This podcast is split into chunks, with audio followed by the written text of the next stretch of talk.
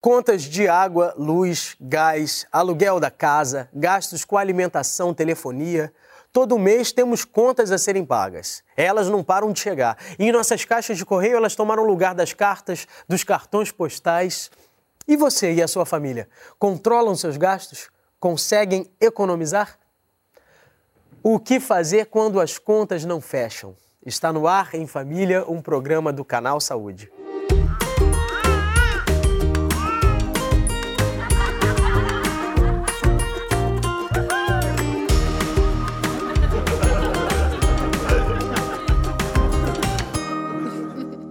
Para essa nossa conversa em família de hoje, nós temos aqui no nosso estúdio Gláucia Rodrigues, atriz, casada, mãe de três filhos.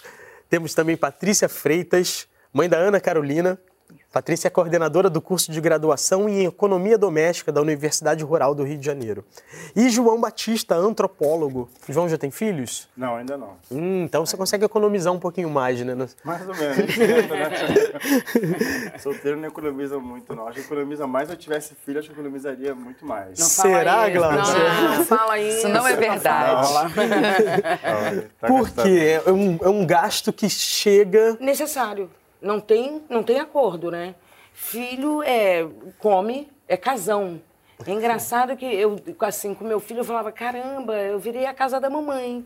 Que a dispensa tem que ter comida. Ele vai estudar, ele vai se vestir. A gente coloca uma roupinha, tá tudo ótimo. Uhum. O filho não tem jeito. Tem uma hora que ele vai querer uma roupa assim, você até não dá. Eu lembro que meu filho, com 12 anos, me pediu uma... Mãe, você me dá uma camisa polo daquele cavalinho. Vamos ver quanto é. Quando eu vi, eu falei, não. Não, sem cavalinho. A mesma coisa. Não, também não. Vai ser sem bichinho. Sem bichinho. E aí, enfim, mas filho, não, mesmo que não seja coisa consumista, o filho não tem acordo. E é, um, e é definitivo, né? Pelo menos até ele se, se, se emancipar. Se Deus quiser, sempre. Não, vai se emancipar, você vai ajudar. Hoje em dia isso é muito comum, né? Os avós ajudam os netos, né? Cada vez saem de casa mais tarde, mais né? Tarde. Vão prolongando a saída de casa para aproveitar essa vida boa em família. Com Olha, certeza. Na, na, pesquisa que eu andei fazendo, hum, eu vi que assim o primordial para se ter uma, uma renda saudável é você gastar menos do que ganha. Algum de nós aqui consegue isso no mês a mês? Você consegue gastar menos do que ganha? Nunca. Não. Eu, às vezes, consigo. Eu acho que a gente precisa ter meta. Olha, estou fazendo um milagre, né? Eu acho que é fruto de muita disciplina. Eu acho que tem meses que a gente consegue, tem meses que não. Mas, geralmente, você tem que ter uma meta. Não é gastar menos do que ganha para quê? Para nada? Porque você tem um objetivo a atingir, né? Seja aquela viagem, seja comprar um carro que você não tem, seja comprar um terreno para construir uma casa. Não precisa ser um grande sonho, qualquer sonho que for. Acho que a gente precisa ter essa disciplina e isso que muitas das vezes nos falta, né? Esse controle do acompanhar no dia a dia. Essa disciplina, então, seria isso: fazer uma planilha, fazer um planejamento, fazer as contas. É, eu acho que existem muitas planilhas disponíveis por aí. Se a gente ah. entrar na internet, a gente encontra várias. Mas eu acho que cada um tem tem que fazer a sua própria planilha. Uhum. Pensar que despesas eu tenho com a casa, com a alimentação, com o transporte, porque a gente não dá conta. Aquele a gente às vezes vai ao banco, tira 50 e depois a gente pergunta: o que, que eu pra gastei? Para onde foi? Não. A gente tem essa sensação, né? Se eu tiro 50, vai 50. Se eu tiro 60, vai 60. Se eu tiro 30, vai 30. A gente precisa ter esse controle daquela conta do dia a dia. É fundamental para que a gente consiga atingir o. É claro que nem sempre as contas uhum. fecham, né? Cada hora surge uma nova. Um, de... um, desejo que puxa um outro desejo, uma necessidade que puxa uma outra necessidade. Mas pelo menos você sabe para onde o dinheiro foi uhum. e, e, por onde pode economizar, né? É. Gastar menos. Mas uma dica também bacana é colocar a poupança como um gasto gasto. É o que eu tenho buscado fazer, né? Eu coloco a poupança já como um dos gastos do mês e já, já tiro o dinheiro para a poupança. Isso gera uma sobra de renda no fim do mês. E como é que, que você calcula? Um, um percentual? Eu, tenho, eu pago o meu próprio dízimo. 10%, 10 daquilo que eu ganho vai para a poupança. Mas às vezes a poupança também é uma armadilha, que também é um dinheiro muito disponível, né? Também tá- Rapidinho tá, tá no mesmo plástico e... que o débito e o crédito. Então você vai lá também, às vezes, acaba mexendo na poupança. E esse cartão eu não, eu não deixo na carteira? É, o ideal seria ter uma outra conta, mas a minha conta é tudo junto, então às vezes eu vou lá. Mas eu tento pegar 10% do meu pagamento, do meu pagamento colocar na poupança. Um risco constante é com a saúde, né? Porque ah. é uma coisa que a gente vê, vê o quanto a gente é frágil, de uma hora para outra pode se ficar doente. É uma aí. dor de dente que surge, um, uma obturação, um canal uma que você precisa que se fazer. Dá, se quebre o dedo. É. A torneira que escangalhou. É, então, o extra também, a reserva. Também está naquele orçamento. É, a reserva, ela tem, dá conta, né, da viagem, do plano, mas ela também você tem que ter para os imprevistos para os acidentes, para o extraordinário, e aí você pode ter aquele recurso. Se não, nós vamos fazer e vamos entrar no devedor uhum. para tentar resolver aquele problema, né? Que e quem mora sozinho não, não, não pensa nisso, que, que, o chuveiro queima, que a lâmpada queima, que o cano estoura, que o ralo da pia começa a vazar e você não tem você nem imaginou que aquilo fosse acontecer, porque você está solteiro, está na sua casa sozinho e quando vê, tem aí um débito aí que você vai ter, vai ter, que fazer de 200, 300 reais, que não sabe de onde vai tirar. Seus filhos estudaram em colégio público ou particular? Não, particular. Olha, livro, livro, a compra de livro é uma maluquice. E eu, uhum. assim, eu tenho gêmeos. Então, assim, quando eu olhava eles na mesma no mesmo ano, eu falava, eu tenho que comprar os dois livros iguais, porque ainda tentei isso, né? Eu tentei com que eles dividissem. Olha, então a sua aula acaba aqui de português, você leva não funciona, porque eu tenho um filho, que, o, o gêmeo, ele. Não, ele esquecia, aí, aí ela reclamava, então eu, tive que, eu tinha que comprar iguais. Aí eu depois doava para a escola. Mas é muito dinheiro. É, mas é. essa questão do material didático, a gente tem uma cultura de superando, né? Eles estão sendo cada vez mais descartáveis. Sim. Porque quando a minha filha começou a estudar, estudava em Minas Gerais e tinha na escola uma feira de livros. Acabava o ano, no ano seguinte você levava os livros usados e você disponibilizava os seus e pegava um livro do ano seguinte para o setor. Uhum. Agora os livros mudam a cada ano. Mudam. Eles são atualizados é. com uma frequência muito grande. É bom e ruim, né? É, é bom do ponto de vista do conteúdo estar tá atualizado, mas do ponto de vista financeiro gera um custo. Como é que é na escola pública? Na escola pública que eu estudei, o, o livro você tinha que cuidar dele. E a gente era ensinado como fazer isso e deixava para a próxima turma do, do ano seguinte. Então, isso é maravilhoso. Tinha uma cerimônia, né, de encapar o livro. É, de encapar o livro com plástico. Isso, e é, você vê que isso, livro... isso reflete uma educação é. uhum. e um cuidado com as suas coisas, claro, né? tinha, tinha problemas, mas né? a gente passava. Eu não sei como é agora, porque faz tempo que você deu deu Eu acho que sim, eu acho que é a mesma Mas ainda é assim, é, o livro a escola chega... pública doa os livros, É, vai né? passando de turma em turma, até a hora que ele fica, já não dá mais para usar. Então é, uma, é, um outro tipo de relação também com. Patrícia, a gente falou educação, saúde, né, uh, alimentação. Quais devem ser as prioridades assim da, da família? O que, que, é realmente a necessidade? O que, que passa a ser, não sei, supérfluo ou ou não, isso, isso é luxo, é, não é Thiago, necessidade? Eu acho que essa é uma questão importante para a gente pensar. Eu acho que não tem, assim, uma referência que se aplique a todo mundo.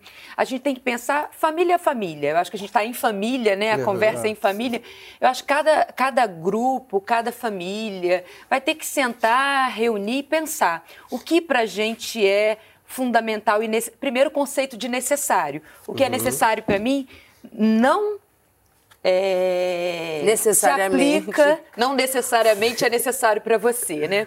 Então a gente precisa pensar isso. Cada um vai ter que fazer o grupo. Se a gente está falando com pessoas que já tem uma casa própria, com certeza a despesa com aluguel não vai ser o fundamental, mas pode ser com serviços de internet, telefonia, é, TV por assinatura. Ou até mesmo condomínio, né? Porque hoje é, em dia a pessoa exatamente. é dona do apartamento, mas fica refém de um condomínio exatamente. que vai pagar 600, 800, 2 mil reais, exatamente. dependendo onde for pro resto da vida. Mas eu tenho uma pergunta.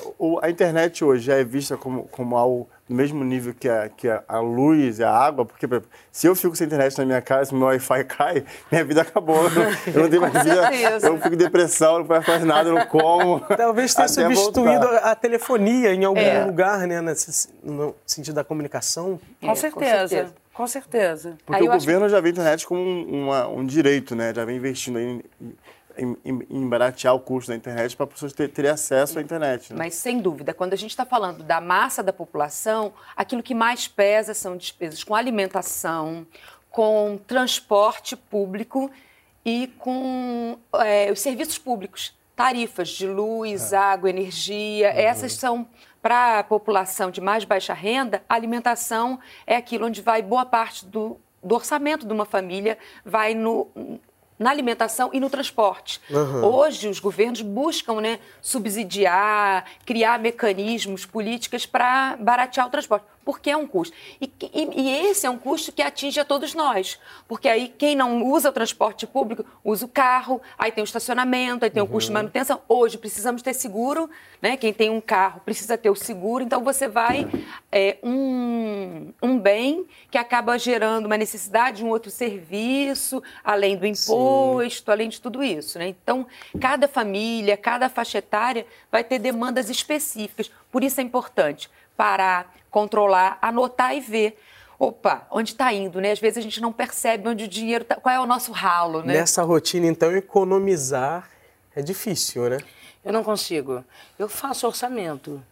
Eu sou uma pessoa organizada. Você eu... consegue? É possível para você ter uma reserva? Não. Não. Eu, eu, eu, sinceramente, eu acho que não é. Eu acho que é uma cultura. Eu acho que é, é isso que a gente até estava é. falando. Eu acho que é, o brasileiro ele não tem essa cultura. É isso mesmo, de dar um jeitinho, é isso. Meu primeiro cheque foi sem fundos. Entendeu? E, e porque eu faço o meu orçamento, hum, já não sobra ele já não sobra. Então, talvez a gente ache que sempre pode dar um jeitinho em tudo. Qualquer coisa Aí, é cartão. se privar também não é tão bom, né? A gente já trabalha tanto, o mês ah. inteiro. Aí, na hora do, do, do, pequeno lazer ou do pequeno prazer, se privar daquilo, é. será que não é para isso que a gente trabalha? Onde é que fica o lazer nesse é, orçamento? Essa é uma questão muito séria para pensar a gente tem um viés, um olhar muito moralista em relação ao consumo. Trabalhar é digno, é louvável. É. Consumir é pecado. Né? Quantos de nós, às vezes, não compra aquela coisa que fugiu do controle e a gente depois fica se culpando né, uhum. por ter feito aquele ato? Né? Porque consumir não é só satisfazer a necessidade. Envolve prazer, envolve pertencimento. Eu quero, o jovem quer ter um determinado bem, um tênis, uma camisa, para sentir parte daquele grupo, né? Então, o uhum. consumo vai muito além de matar a fome, saciar a sede, envolve estar bonito, querer pertencer. E o lazer acaba ficando de fora, porque o lazer, onde a gente vai, quando a gente olha o orçamento, então não está sobrando nada, onde eu posso tirar? É no lazer, é no passeio, é no divertimento. No livro que compra. É. Né? E o lazer é visto também como o tempo perdido, né? Como o valor do, do, do brasileiro é dado muito em cima, em cima do trabalho, né? Ter a carteira assinada, receber o seu salário. Então, o lazer é visto como a primeira coisa a ser tirada, porque a primeira coisa é perda de tempo, né? Então, é, não, eu acho que posso assim, tirar o lazer, eu vou tirar é, se eu precisar tirar. É, mas assim, no meu caso, o lazer, eu vivo de lazer, né? Eu sou atriz. então, assim, não é que seja perda de tempo, não sobra. Não, mas é cidadão comum. Assim, né?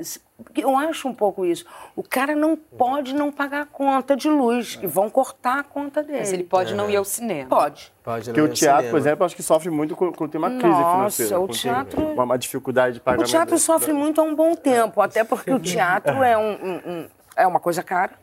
Infelizmente é uma coisa cara. Para se fazer e, e para assistir. É para assistir também. Eu, eu, eu, não tenho, eu não tenho as carteirinhas falsificadas, né? é. né? E também não tenho idade para pagar meia. Então, assim, eu vou, ligo para os meus amigos, eu sempre peço ingresso amigo, eu não, não e gosto teatro, de cinema, esses passeios nunca se faz sozinho, né? Geralmente não. se faz com a família e faz parte de um evento. É, é lanchar, é assistir. Isso, a pipoca. É o de antes, de depois. Nós fomos às ruas para ouvir o povo a respeito dessas coisas, dos gastos, das contas que não fecham. Quando as contas não fecham, pelo menos tem que ficar na dívida, né? Ficar na pior, né? Ah, meu filho, minhas contas tá, tá no SP, a minha vida tá no SPC. Se não negociar, meu amado, é conta em cima de conta e não dá não. Ainda mais quem tem as pequenininhas assim. Quando chega, depois de duas semanas, acabou o dinheiro. Aí fica cartão, cartão, comida, comida, e não dá. Cartão de crédito é dor de cabeça. Para mim é um perigo, porque eu sou muito compulsiva, então... Quando era casada, eu era super organizada, porque eu que controlava o dinheiro do meu marido. Agora comigo eu não estou sendo, não consigo. Quando eles contam a gente pega o empréstimo se puder e vai enrolando com a barriga. Depois aí faz o empréstimo, depois não vai, a gente vai ver, não tem o dinheiro para pagar o empréstimo. É melhor a gente, mesmo que pague atrasado, é melhor dar um jeitinho de arrumar o dinheiro para pagar do que empréstimo. Eu não quero saber de empréstimo não, né? Não quer. Saber a gente nunca quer saber, né? Mas às vezes precisa. E quando precisa? Quando recorrer aos empréstimos?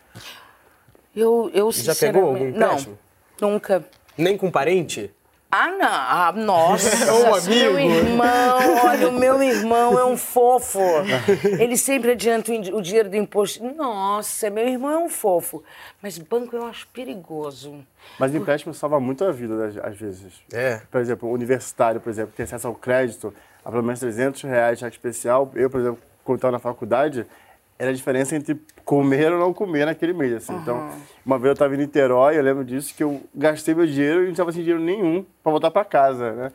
E eu lembrei que eu tinha um cartão de uma loja de roupa que dava empréstimo. E eu fui lá e fiz um empréstimo para poder voltar para casa. Aí são Então, pequenas quantias. é, eu acho que às vezes o empréstimo. E às vezes os juros do empréstimo, dependendo do, do empréstimo, é menor do que outras é, é, dívidas. Né? Então você pode pegar um empréstimo, pagar aquela dívida e, e, e ficar parcelando e pagar o empréstimo. Mas vezes. assim, por exemplo, esse é, é tão controle. engraçado que eu tive uma, uma menina que trabalhava lá em casa, ela fazia isso numa loja de roupa, ela fazia empréstimo de dinheiro e ela chegou num nível. É, os juros que- são muito altos. Porque aí uma vez eu.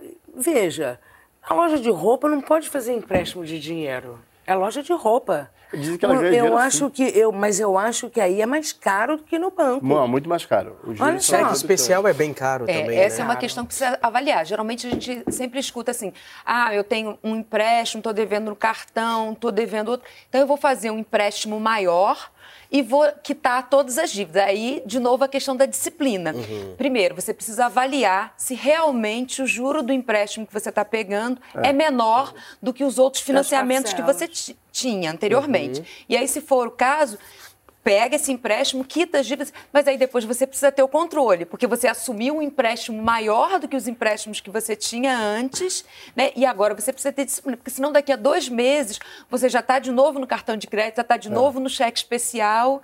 Então É. e já não tem mais esse empréstimo para pegar, porque já pegou? É. E tem uma né? coisa muito doida que o- você paga a dívida do cartão de crédito e já te ligam te dando mais crédito. Que Na loucura. loja de roupa, pelo menos ela é assim, É você pagava, perigo, né? você fazia uma dívida, pagava atrasado e já te davam mais crédito, você pagar mais, uma dívida maior. Ma- Mas então, quando se tem uma dívida, ela se torna prioridade? A prioridade é pagar essa dívida? É por quê? Porque a dívida, geralmente, ela envolve um custo dos juros, da correção monetária. Então, se você puder, o ideal seria viver no, na, no à vista, né? no pagamento em dinheiro. Aham. Mas como não é possível, e aí é, de novo, a questão é, do controle pessoal. Algumas pessoas conseguem guardar a renda para comprar o bem à vista, des- é, negociar um desconto. Outras pessoas não conseguem e acabam optando por comprar no parcelamento, né? O que você falou antes é o tal do parcelamento invertido, É, né? Você pega o equivalente às parcelas e economiza para no final comprar à vista. Comprar à vista Esse seria o ideal. Seria o ideal porque você pode negociar um desconto, Uhum. né? O avi- ah, no cartão é em 10 vezes sem juros.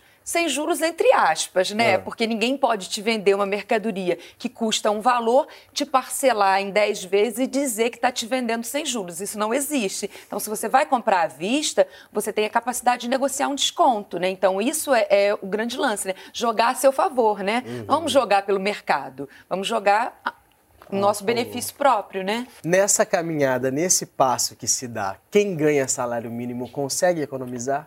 É um grande desafio, né? É, não dá para dizer nem que sim, nem que não. Porque é, na aeronáutica, no exército, em algumas empresas que eu já atuei de- debatendo esse tema, a gente encontra pessoas do mesmo nível econômico que recebem o mesmo salário. Um cabo, um outro cabo. Alguém consegue controlar e alguém não consegue controlar. Então, o Uhum. Mas salário não ganham É, 600 não ganham um salário mínimo. Eu acho que Pois uma é. questão que a gente precisa ter muito sério para pensar em relação ao salário mínimo, quando a gente vai ver, metade dessa renda vai, por exemplo, para alimentação. Aqui no né? Rio de Janeiro, nem metade. Faltaria é para se pagar o aluguel. É, não faltaria. Eu Um acho que aluguel o sa- de um quarto com no centro da salário cidade. mínimo E a não é alimentação tem possível. um peso muito Você tem que perverso, criar né? outras estratégias, né? Ampliar sua renda. Aí vai para o biscate, vai para a hora extra, vai para o apoio do irmão, que é um fofo, Uhum. né? Você acaba tendo que ter uma série de estratégias para poder faz... é, conseguir sobreviver né, com o salário mínimo. E, e a alimentação tem um peso muito perverso, porque uma casa de duas pessoas, onde um, um casal ganha, um casal, vamos supor, que é um vamos supor que é um casal, ganha 4 mil reais e outro ganha salário mínimo, eles vão pagar o mesmo preço pelo quilo do feijão, o mesmo preço pelo quilo do arroz. Então, eh, pessoas que ganham mais ou ganham menos vão pagar os mesmos valores para ter alimentação. Então, tem um peso desigual. né? Os mais pobres pagam mais para poder comer a mesma, quase a mesma coisa do que os mais, os mais favorecidos. Isso é, desequilibra muito, né? Essa, esse, esse equilíbrio social e econômico, assim, das famílias. Voltando a falar da família dentro de casa, quem gasta mais na sua casa, Glaucia? Olha, eu, assim. É você? Há controvérsias. pois, pois é. O meu, não, eu não gasto mais, porque, na verdade, eu gasto mais porque sou eu quem paga as contas. Eu, eu administro o dinheiro, mas eu não sou uma gastadora. Ao contrário, eu sou uma. Eu economizo garrafinha de água. Se tiver uma de sobra, eu ponho na minha bolsa, vou enchendo o filtro e saio com Eu sou a assim. gente está falando isso de hábitos e gêneros. Você acha que a mulher é mais econômica que o homem, em algum Acho. sentido? Acho. Por mais que a sociedade diga que não, que enfie na gente essa historinha do cartão de crédito que fica feliz no shopping, eu acho que isso, Estereótipo, isso- né? eu acho, eu acho, sabe por quê? Eu vejo pelo meu marido. É, o- eu acho que a mulher é mais, talvez pela sua porque é, tem ciclos menstruais, eu não sei por quê, porque espera filho nove meses, eu acho que a mulher é mais organizada. Eu vou ao supermercado, eu escolho. Tem certas coisas, o, a- o café que eu gosto, agora, arroz, feijão, sabão em pó, é tudo o mais barato. Então eu vou ao supermercado e vou com extrato tomate, é o mais barato. Você é assim também, João? Você faz lista de Não, compras? tem uma coisa assim, porque acaba tendo um prazo de, de reprodução. Como a, a mãe vai assumir esse papel de conter, ela, muitas das vezes o filho acaba não aprendendo a fazer isso. Então, quando ele cresce a morar sozinho, na minha casa são dois homens, então os dois não aprenderam a fazer isso.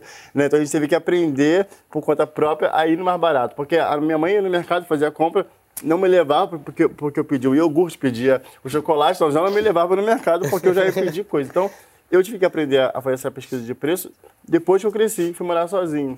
Porque a, a mãe acaba assumindo esse lugar e o reflexo é que o homem acaba não aprendendo também que o dinheiro vai acabar. E ele só aprende isso quando ele vai trabalhar, quando ele vai ter seu próprio dinheiro, que ele aprende que o dinheiro dele é finito, né? Que a luz não cai do céu, que a luz não é, não é tomada automático, tem que pagar uma conta. E como é que se prepara, então, os filhos para assim, pra essa educação financeira saudável? É, é- é- é com a mesada? É no exemplo da mesada? Ou seja, numa ida ao mercado? Como é que essa É. educação se dá? Essa é outra polêmica. Algumas pessoas defendem que não se deve levar crianças ao supermercado, né? Porque vai pedir o iogurte, Não, mas eu vai copiei da minha mãe, hoje em dia Mas eu eu acho que isso copiei. faz parte. Mas eu levava meus faz filhos. parte de um processo É. disciplinar, É. Eu que eu um acho que é negociar. Eu acho que em família hoje cabe muito mais a negociação. O que é possível, o que não é possível.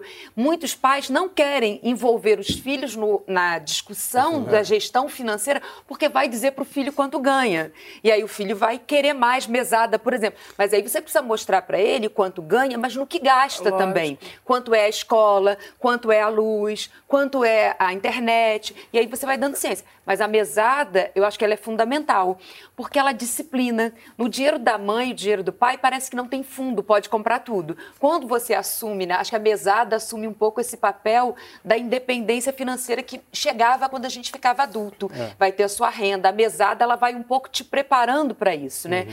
Algumas coisas você vai conseguir comprar com o dinheiro da mesada. Outras, você vai ter que guardar uma, duas, três mesadas para conseguir comprar aquele game que é mais caro, aquele jogo, fazer aquele passeio que você quer. Então, isso vai educando, vai disciplinando também. Está num né? Tá ponto importante que é o ponto da mesada, porque infelizmente nem todo mundo tem essa oportunidade de poder dar uma mesada para os filhos.